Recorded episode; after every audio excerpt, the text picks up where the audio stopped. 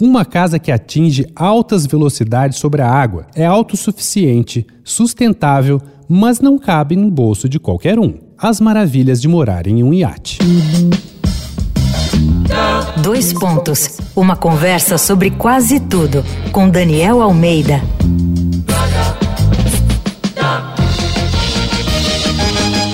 Esse episódio da série Jeitos de Morar aqui do Dois Pontos vai para alto mar. Numa casa flutuante que alcança até 13 km por hora, também.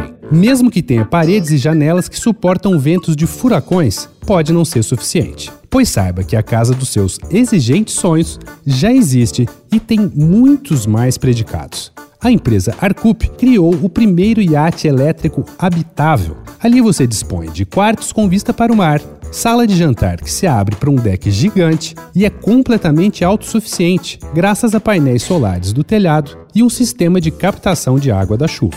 Mas aí você pode falar: a vida flutuante é ótima, mas e se bate aquele furacão, aquela maré meio revolta? Se você tiver um iate desse, não tem problema. Porque a residência tem quatro elevadores hidráulicos de 12 metros que permitem ancorar no fundo do oceano e elevar a embarcação acima do nível do mar com o toque de apenas um botão.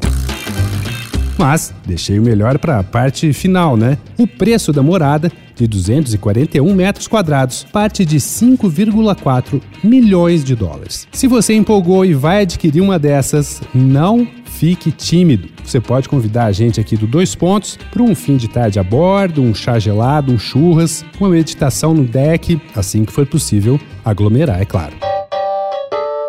Entra lá no arroba Danico Illustration para ver minhas ilustrações inspiradas na série Jeitos de Morar. Eu sou Daniel Almeida, dois pontos. Até a próxima. Você ouviu Dois Pontos uma conversa sobre quase tudo com Daniel Almeida.